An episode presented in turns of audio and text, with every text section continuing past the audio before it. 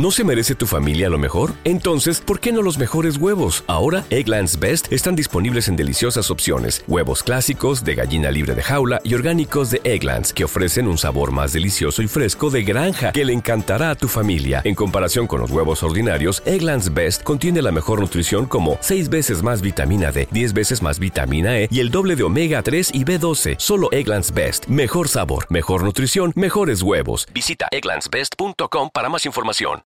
If you own a vehicle with less than 200,000 miles and have an auto warranty about to expire or no warranty coverage at all, listen up. CarShield has a low-cost month-to-month vehicle protection plan that covers more parts than ever. Visit carshield.com/audio to find out how you could pay almost nothing for covered auto repairs. Drivers who activate this vehicle protection today will also receive free roadside assistance, free towing, and car rental options at no additional cost. Get your free quote today at carshield.com/audio. That's carshield.com/audio. ¿Quieres regalar más que flores este Día de las Madres? The Home Depot te da una idea. Pasa más tiempo con mamá plantando flores coloridas, con macetas y tierra de primera calidad para realzar su jardín. Así sentirá que es su día todos los días. Llévate tierra para macetas Bigoro por solo $8.97 y crece plantas fuertes y saludables dentro y fuera de casa. Recoge en tienda y sigue cultivando más momentos con mamá en The Home Depot. Haces más, logras más. Más detalles en homedepot.com diagonal delivery. Dicen que traigo la suerte a todo el que está a mi lado. Y esa es mi mala fortuna. Basada en el clásico de Juan Rulfo, llega Univisión, El Gallo de Oro. Supongamos que la caponera puede inclinar la suerte a quien ella quiera. ¿Estás tardando en conquistarla? Con Lucero, José Ron y Plutarco Asa. Este gallo me está cambiando la vida. En una historia legendaria de amor y azar. No trates de cambiarme, no lo vas a lograr. El Gallo de Oro, gran estreno miércoles 8 de mayo a las 9 por Univisión. Advertencia. Este programa contiene casos de crimen, apariciones, misterio, conspiración y violencia. El contenido de estas piezas puede ser sensible para algunos miembros del público. Aconsejamos discreción.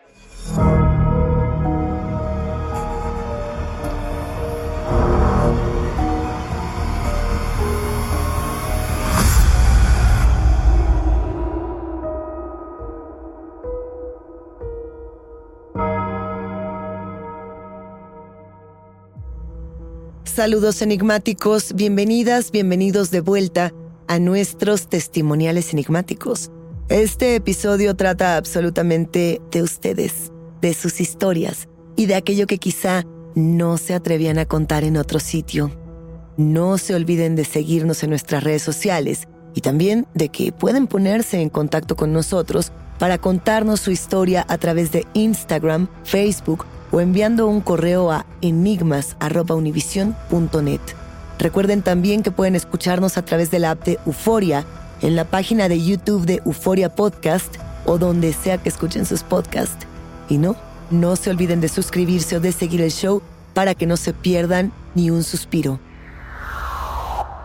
Daniel Duarte, productora de Enigmas sin resolver, y Luisa Iglesias les acompañamos enigmáticos para preguntarnos por qué la imagen de los niños es una de las más aterradoras cuando hablamos de experiencias paranormales. Daniel, ¿cómo estás? Bienvenida de vuelta. Hola Luisa, estoy muy emocionada de estar aquí para hablar de cosas aterradoras. Hoy vamos a estar eh, compartiendo los testimonios de los enigmáticos con respecto a los niños y niñas fantasmas, que tengo la impresión de que es la figura por excelencia, por ejemplo, de los estudios de grabación, ¿no? Aquí en el estudio donde nosotras hacemos enigmas sin resolver, Está la leyenda de la niña que asusta. En otros estudios donde yo he trabajado, siempre hay un niño o una niña que se aparece durante la noche. ¿A ti te ha pasado? ¿Has escuchado historias similares? Mira, yo he escuchado muchas historias acerca del niño o la niña que se aparece. Es muy curioso porque casi siempre es la niña que se aparece. Claro. Justo como lo comentas, aquí en el estudio en el que hacemos enigmas sin resolver tenemos nuestra propia niña. Yo sé, Luisa, que te han ocurrido cosas con la niña. A ti también, a ti también. ya lo podríamos platicar más adelante. A ver, empieza tú con lo que te pasó con la niña y luego cuento yo. A mí me pasó un día que trabajé aquí hasta muy noche, que me quedé solo en un cuartito en el que hay distintas sillas. Yo estaba, justamente estaba leyendo testimonios para hacer episodios y de pronto sentí que me jalaban un poco las sillas hacia atrás. ¿Sabes? Como si alguien se apoyara.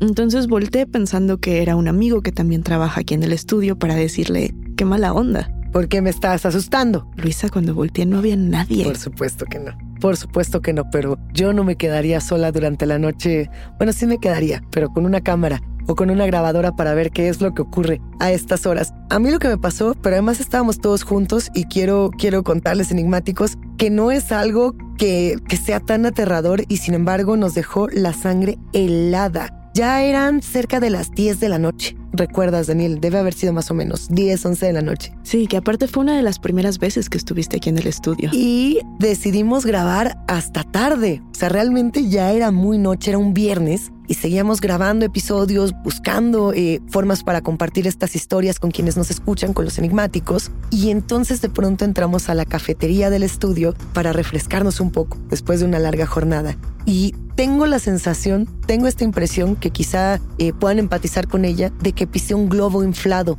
pero no sé cómo explicarlo, como si hubieran dejado globos de una fiesta en el piso y yo hubiera pisado uno y casi me patino pero fue una sensación muy rápida y no vi absolutamente nada, ¿no? No es esta sensación de había una pelota roja que bajó por las escaleras o escuché juguetes, no, solo fue la sensación de pisar un globo, pero automáticamente cuando yo dije, ay, sentí que pisé un globo, todos los compañeros del estudio se pusieron verdes. Oye, empezamos a decir, es que justo es la leyenda de la niña, que en cada estudio hay una niña que alguna vez dejó aquí juguetes y que se escuchaban, que fue lo que empezaron a contar. Luisa, yo estoy segura que tu historia y mi historia no son ni de cerca las más perturbadoras acerca de esta niña. Ya habrá que hablar de esta niña en otros episodios. A mí me tocó en otro estudio que yo tenía un programa muy, muy temprano, 6 de la mañana, y llego como a las cinco y media y encuentro a mi ingeniero pálido en un rincón y le, y le pregunto, bueno, ¿pasó algo? ¿Estás bien? Y él me dice, sí, pero es que vi a la niña,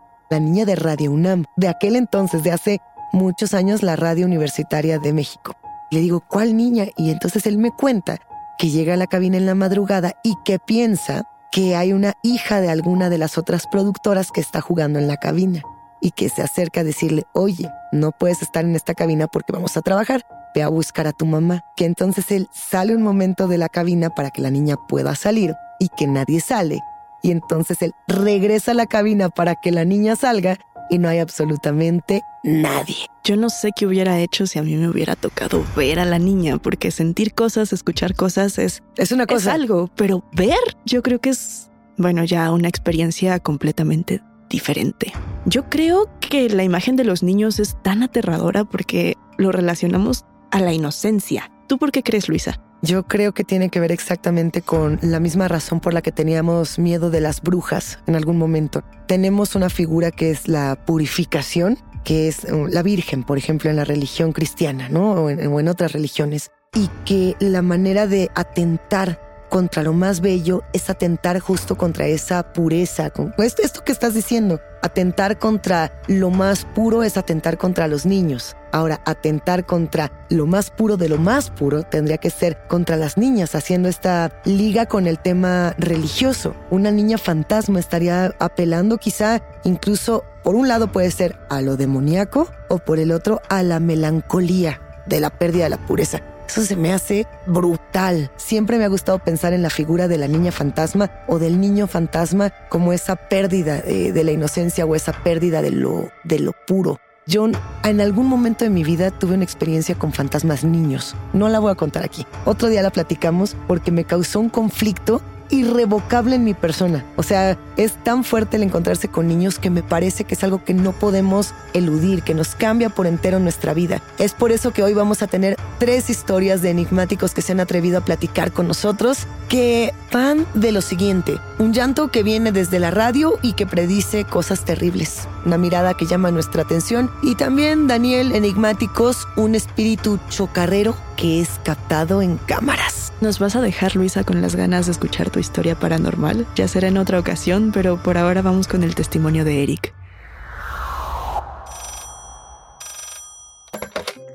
Saludos desde Panamá, gente, y mis respetos por tan excelente podcast. Tuve una experiencia hace varios años atrás, cuando aún era un estudiante de universidad. A continuación, se las voy a narrar. Resulta que al salir de la universidad, como a eso de las 10 de la noche, pasé con mi carro al frente de un cementerio de la localidad. Este era mi camino usual, así que nunca me imaginé que algo me pudiera ocurrir. ¿Cuál fue mi sorpresa? Que en la radio se escuchaba el lamento de un niño llorando. Cambié de emisora y lo mismo, y así por distintos canales. El lamento del niño me acompañó hasta que pasé el cementerio. Una semana después, falleció mi abuela. ¿Qué tipo de fenómeno fue? No sé realmente, pero lo cierto es que aprendí a respetar este tipo de temas y a creer en lo desconocido. Nos vemos.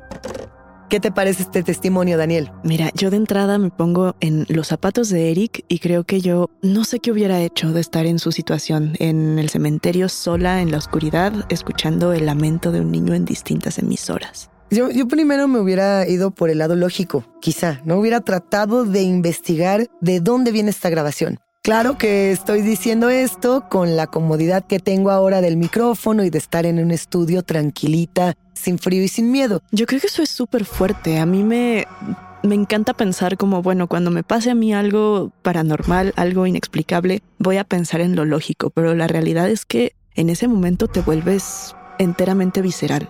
Pero, a ver, vas manejando tu vehículo, tu coche Estás avanzando en la oscuridad, ni siquiera importa la hora, y empiezas a darte cuenta de que en todas las frecuencias está el llanto de un niño o de una niña, porque además en cierta edad estos llantos son indistintos. No sabemos si son niñas o niños los que nos están hablando. Hay una posibilidad, digo, tratando de buscar todas las opciones, de que esta grabación venga, por ejemplo, de una frecuencia anómala, que puede ser una radio comunitaria, una radio local, una radio de otro estado que está alcanzando a colarse o inclusive una radio pirata, que eso sería interesante. Si hay alguien que diga, yo voy a poner mi pequeña estación flotante cerca del cementerio, cerca del panteón, para asustar a las personas que pasen. Esa es una opción. La otra es hay algo que se quiere comunicar directamente conmigo. ¿Qué hago yo para responderle? O sea, si estoy escuchando que me que de alguna manera me están intentando contactar a través de la radio, ¿cómo o con qué herramientas yo respondo, Daniel? Yo creo que yo solo hubiera pisado el acelerador y me hubiera alejado lo antes posible de ese cementerio. ¿Tú qué hubieras hecho?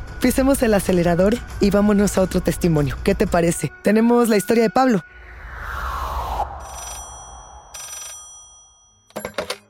Hola, hola, buenas tardes. Mi nombre es Pablo y les voy a compartir un pequeño testimonio un poco sobrenatural que me pasó aquí en mi trabajo. Yo trabajo en, aquí en la televisora Canal 11 y obviamente, como en todos los lugares, hay diferentes tipos de leyendas. Eh, aquí en el edificio donde yo estoy, yo estoy en un segundo piso, casi al fondo del edificio.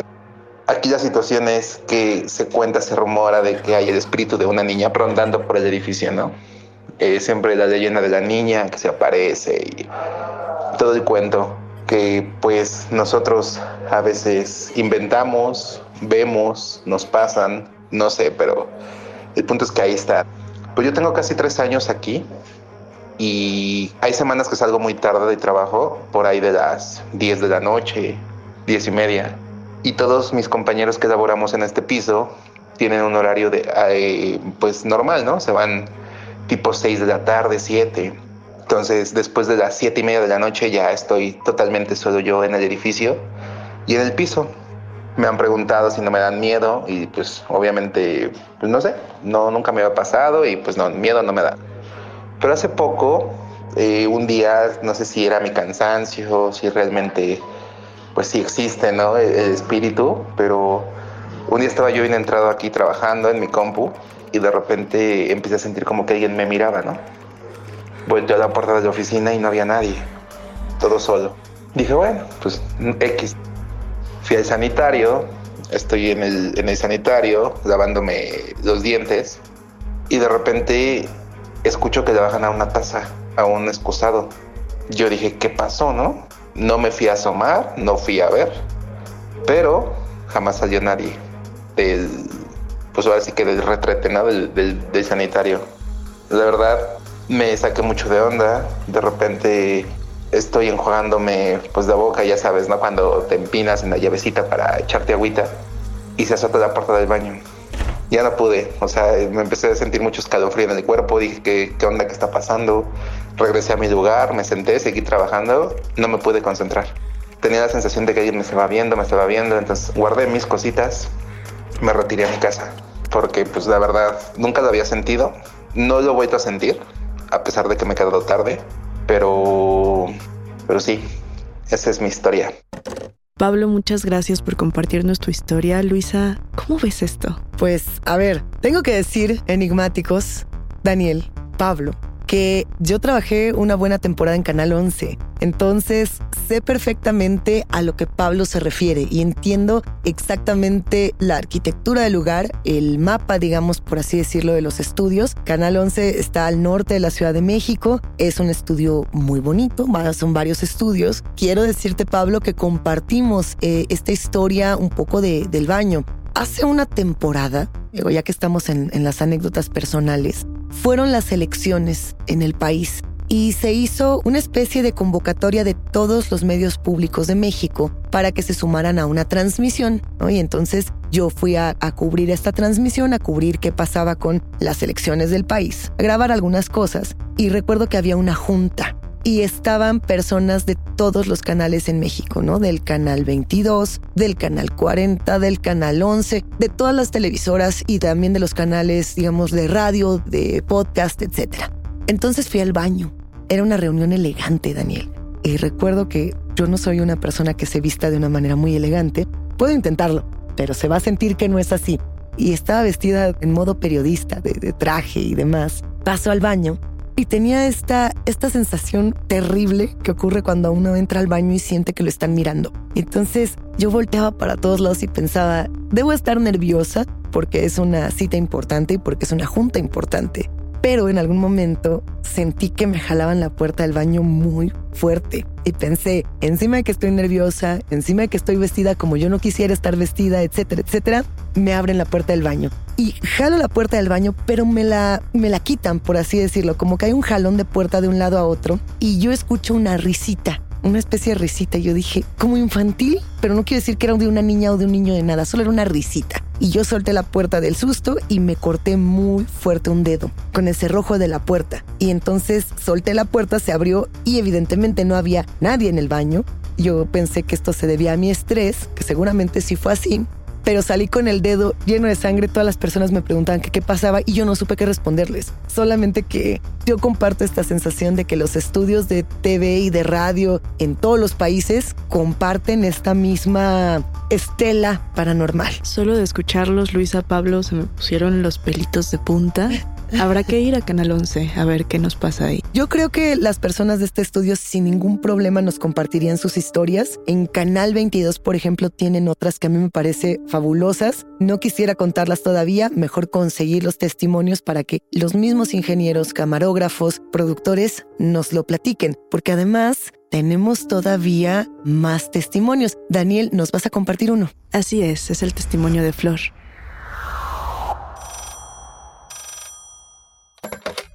Enigmáticos, quisiera compartir mi relato. En mi oficina donde trabajo hay una niña que espanta a todo mundo. A veces, cuando no hay nadie en la cocina, las tazas salen volando o se caen de la nada. También nos cambian los papeles del lugar o a veces aparecen cosas en la basura que nadie había puesto ahí. Un día nos movieron unos post-its, pero fue muy raro porque las ventanas estaban cerradas y no había aire. A todo mundo le han ocurrido cosas. Al principio yo pensaba que era una broma entre las personas que trabajaban ahí, pero un día el guardia de seguridad se quedó platicando conmigo y le pregunté si él creía o no en el supuesto fantasma. Se rió, como burlándose, y me dijo que me iba a enseñar la prueba de que sí era real. Me dejó ver unas grabaciones en las que se veía una niña pequeña dentro de la oficina. No estoy segura de si alguien ha visto a la niña o solamente la ha podido capturar la cámara de seguridad, pero todos mis compañeros han sido víctimas alguna vez de sus travesuras.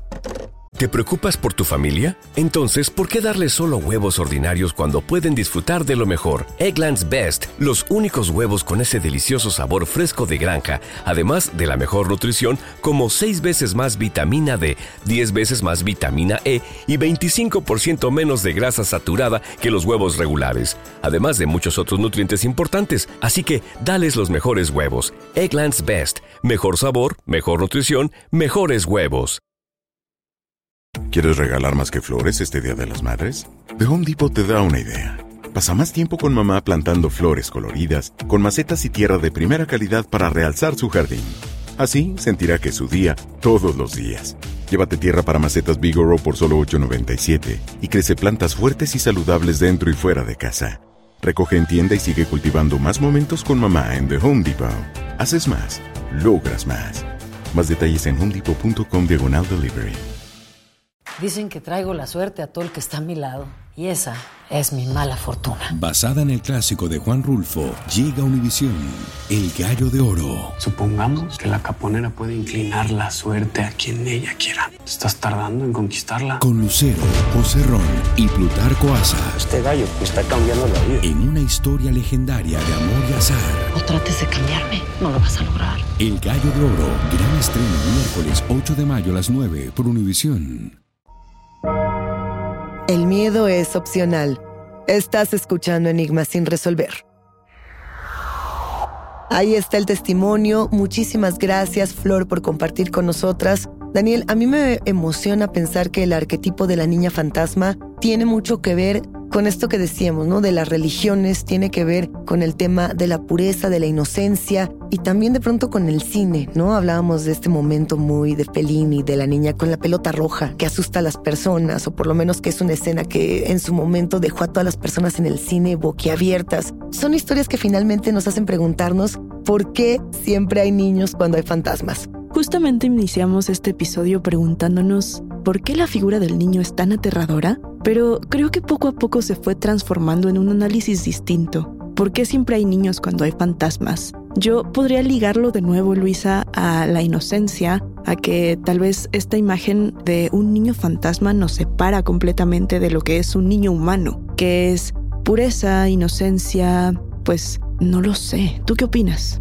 Sigo pensando eh, en estos temas que habíamos platicado, el tema también de cómo transgredir, de cómo un fantasma tiene que violentar lo que nosotros tenemos establecido y que lo bueno, lo bueno buenísimo y lo malo malísimo lo tenemos muy bien separado. El yin y el yang, el negro, el blanco. Y cuando ponemos algo blanco en la cajita negra o algo negro en la cajita blanca, movemos todo el orden, lo trastocamos de una manera violenta y no me refiero a la violencia de las armas, sino a la violencia de lo que estas imágenes nos hacen a nosotros. Bueno, pero empezando este episodio tú nos prometiste una historia, Luisa, ¿nos la vas a contar?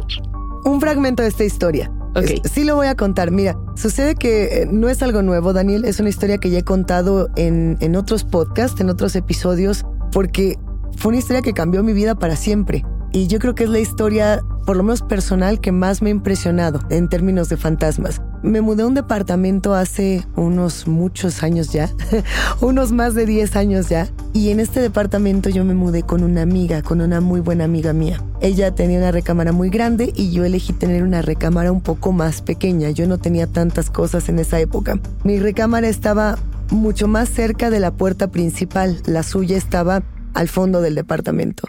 Entonces, a la par de que esto sucedía, un poco para conocer la distribución de la casa, las cosas en esa casa eran muy bonitas, el ambiente era muy tranquilo.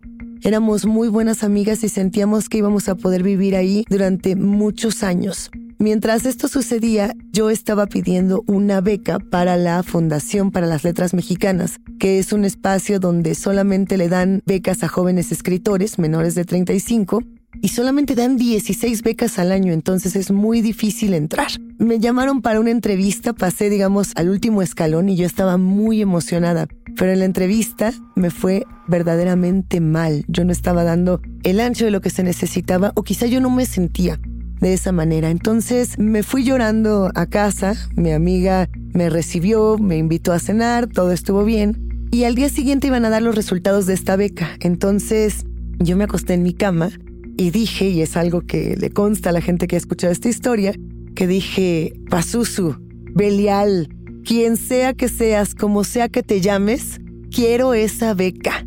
Y vaya que estoy dispuesta a hacer cosas para ganarme esa beca. La promesa que yo le hice a esta entidad, a la cual no le puse un nombre porque no estaba yo segura de quién era, creo que tendría, esa ya sería parte de otra historia. Yo le prometí entregarle a mi primer hijo y entregarle partes de mi cuerpo lo cual sucedió, ¿eh? Solo quiero que sepan desde ahora que esto sucedió. Pero no vamos a llegar hasta ese punto. Ahorita solo les voy a contar algo que pasó que para mí fue muy estremecedor y es que tuve una pesadilla muy larga esa noche, como si me hubiera perdido en un laberinto de estos restaurantes como, para niños, una especie de laberinto de plástico que tenía alberca de pelotas y demás. Cuando desperté me quedé en la cama pensando, bueno, este sueño no tuvo ningún sentido y estoy muy angustiada. Y en ese momento sentí como algo claramente se sentó en mi cama y me susurraba lo siguiente, me susurraba, sientes como el diablo te pica las costillas.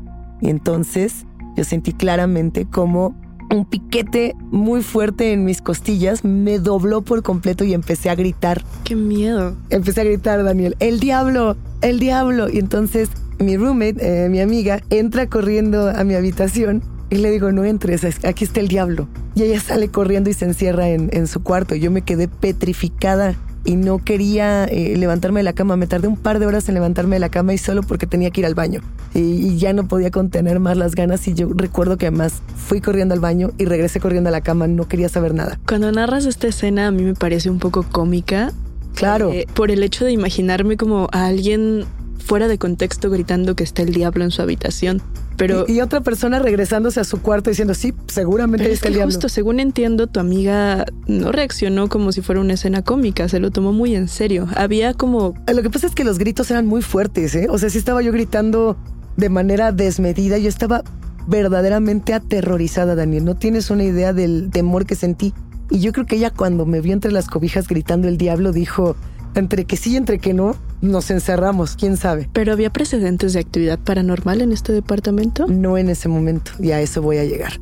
Eh, a partir de ello, a, a las pocas horas, me llaman por teléfono para decirme que me gané mi lugar en la beca. De hecho, me lo dice un amigo mío que me llama y me dice, hey, nos tocó juntos en la disciplina de cuento. ¿Cómo le vamos a hacer? ¿Qué vamos a hacer? Y yo me quedé en shock, revisé mi correo electrónico y efectivamente ya estaba ahí la aceptación de la beca. Y yo lo celebré mucho, pero a partir de ese punto empezaron a ocurrir cosas paranormales en este departamento que yo no tengo manera de explicarte, Daniel.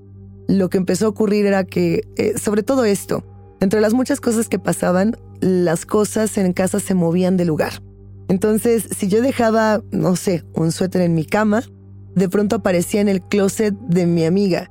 Pero, o sea, yo sabía que ella no lo había tomado, ella no tenía intenciones de tomar ese, ese suéter ni ninguna de mis cosas y yo tampoco, ¿no? Y lo que sucedía es que de pronto cosas de ella aparecían también en mi recámara. Y de pronto empezábamos a creer que era como si un duende estuviera jugando con nosotras y moviendo los objetos del lugar, porque dejábamos dinero en la mesa y de pronto podía aparecer en la cocina, dejábamos cosas que sin ninguna razón aparecían en el refrigerador. Era verdaderamente extraño. Y algo que empezó a ocurrir que a mí me, me tenía muy preocupada era que yo llegaba a casa en la noche, después de, que trabajaba, todavía no me iba de mi trabajo anterior para entrar a la beca, y yo encontraba a mi amiga lavando ropa en la noche, ¿no? En el área de lavado. Y yo le decía, oye, ¿por qué estás aquí a esta hora? Me decía, es que me gusta mucho más lavar de noche. Y yo, claro que no. A nadie le gusta más lavar ropa de noche. ¿Cuál es la verdadera razón? Y ella me decía, es que en el cuarto de servicio que está al fondo, me abren y me cierran la puerta, como si sonara un chaca, chaca, chaca, chaca, con la chapa de la, de la puerta. ¿Y de noche paraba? De noche ella decía que no era que parara, sino que como yo llegaba, ya no se sentía sola en la azotea y ya no le daba miedo. Pero todas las veces que yo estuve ahí con ella no lo escuché. Y yo le decía a Daniel, así como, a ver, no, no es eso. Lo que en realidad está sucediendo es que se, hace una, especie de calor, el aire se calienta en, en ese cuarto de servicio y entonces cuando el aire sale o el aire pues de una u otra manera incrementa su densidad, pues las puertas crujen, pero no quiere decir que haya algo. Pero bueno, yo no la sacaba de ahí y a la par ella tampoco me sacaba de mis propios de mis propios demonios, ¿no? De mis propios delirios, porque yo empezaba cada tres y media de la mañana a sentir que alguien estaba moviendo los tanques de gas del edificio. Quiero aclarar que este era un edificio muy viejo, que tenía estos tanques de gas que ya no se usan. Pesados, claro. Muy pesados de metal, que en algunas regiones del país todavía se usan, pero ya no es la normalidad en otras partes del mundo. Pero vaya, el punto es que yo sentía que me movían estos tanques en la noche y el gas se nos empezó a acabar cada tres días, en lugar de durarnos lo que nos debía durar, que podía haber sido, qué sé yo, un mes o más, hasta tres meses. Y yo pensaba, hay un vecino que me quiere robar el gas. Imagínate eso, Daniel. Yo ya estaba entrando en, crisis, en locura. Paranoia, claro, qué fuerte. Paranoia de decir, alguien me quiere robar el gas y yo lo voy a encontrar. Y yo me esperaba a las tres y media de la mañana y cuando las luces automáticas de la terraza, digamos, se encendían, yo salía corriendo a buscar a la persona que me quería robar el gas y nunca encontré a nadie. Y todo esto parecían travesuras, pequeñas travesuras, hasta que comenzó mi beca, la beca por la que yo había hecho este supuesto pacto con alguna entidad sin nombre. Entonces, el primer día yo tomé un taxi para no llegar tarde y resultó que el taxista era mi vecino. No te voy a hacer el cuento largo, el taxista platicó conmigo un buen rato y me preguntó si yo me había eh, mudado al departamento de arriba o al departamento de en medio de este gran edificio viejo que él conocía bien porque había tenido una novia. Y yo le dije, ah, me mudé al de arriba, al que está cerca de la terraza de lavado. Y a partir de ahí ese señor dejó de hablar, el taxista dejó de comunicarse conmigo. Y yo, bueno, le digo, ¿por qué me pregunta? No, ya no le quiero decir. Y es que no me puede dejar así. Es que no la quiero espantar, me responde. Ay, qué nervios. ¿Estás de acuerdo? Ya para ese momento yo ya tenía la piel de gallina y me dice, bueno, lo que sucede es que en un cuarto de servicio de esa terraza murieron dos niños quemados. Y si no me cree, pregúntele a su casera, porque esos dos niños quemados asustan en el departamento en el que usted se mudó. Y todo tuvo sentido. Las cosas que se movían, que aparecían en otro lugar, el movimiento de los tanques de gas, inclusive ese, ese susurro, ¿no? El Sientes como el diablo te pica las costillas. Tenía sentido porque no era una voz ni de hombre ni de mujer. Un susurro es mucho más cercano a la voz de un niño o de una niña, algo que no le puedes poner género. Y bueno, el cierre de esta historia es que yo confronté a la casera y le pregunté si se habían muerto unos niños quemados en la azotea o no. Porque la historia del taxista era muy detallada. Él decía que la mamá se había ido a trabajar, que la mamá vivía en este cuarto con los dos niños que no los podía cuidar, que nadie le ayudaba y que entonces estos niños eh, se quedaron solos encerrados en el cuarto y murieron quemados por una pequeña estufa, así tal cual la contó el taxista. Y la casera, cuando le pregunté, me dijo, yo no tengo ninguna obligación moral, legal ni de ninguna clase para explicarte este tipo de cosas. Es que justo no tienen ninguna obligación. Entonces, yo creo que muchos, Luisa, hemos tenido la sospecha de que nuestra casa espantan, se mueven cosas, pasa algo, se apaga alguna luz, pero tener la confirmación, yo creo que es la pieza de información que vuelve esta historia tan impactante. Claro, porque al final ella me lo dijo, lo confirmó. Sí murieron ahí, pero no murieron dentro del departamento. Por lo tanto, no tenía yo por qué avisarles que esto iba a suceder o que esto pasaba. El final de esta historia este ya se los contaré otro día, pero me parece que es devastador pensar que quizá algo paranormal sí puede estar directamente relacionado con estos dos pequeños. No digo que fueran, ¿eh? no estoy asegurando que eran los niños los que estaban espantándome. Te prometo que en el próximo podcast platicaremos de mi historia de los niños fantasma. Hoy la dejamos pendiente para que los enigmáticos se vayan antojando y nos acompañen y nos sigan mandando sus testimonios, porque de eso se trata. Si tienen más historias de niñas, de niños, de criaturas, de lo que sea, escríbanos para que podamos compartir con ustedes. Luisa, me dejas con muchísimas ganas de escuchar tu historia, de escuchar las historias que siguen de los enigmáticos y nos encontramos en el próximo episodio. Daniel, muchísimas gracias, nos volvemos a encontrar. Hasta aquí llegamos con los testimonios, pero la invitación queda abierta para ustedes, quienes construyen este podcast, a que nos compartan sus voces, sus textos en enigmas.univision.net y nuestras redes sociales. No se olviden de seguirnos ahí mismo. Recuerden que pueden escucharnos en la app de Euforia, la página de YouTube de Euforia Podcast o donde sea que escuchen podcast. Denle follow o suscríbanse al show en donde sea que nos escuchen y así no se pierden ni un momento de Enigma sin resolver. Yo soy Daniel Duarte y yo soy Luisa Iglesias y nos espantamos muy pronto enigmáticos.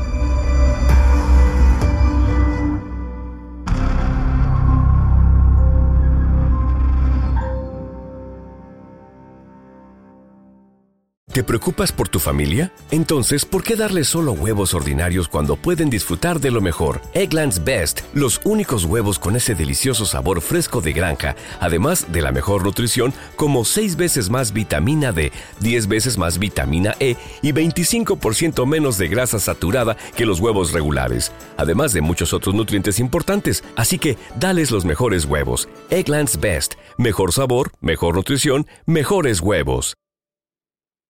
¿Quieres regalar más que flores este Día de las Madres? The Home Depot te da una idea.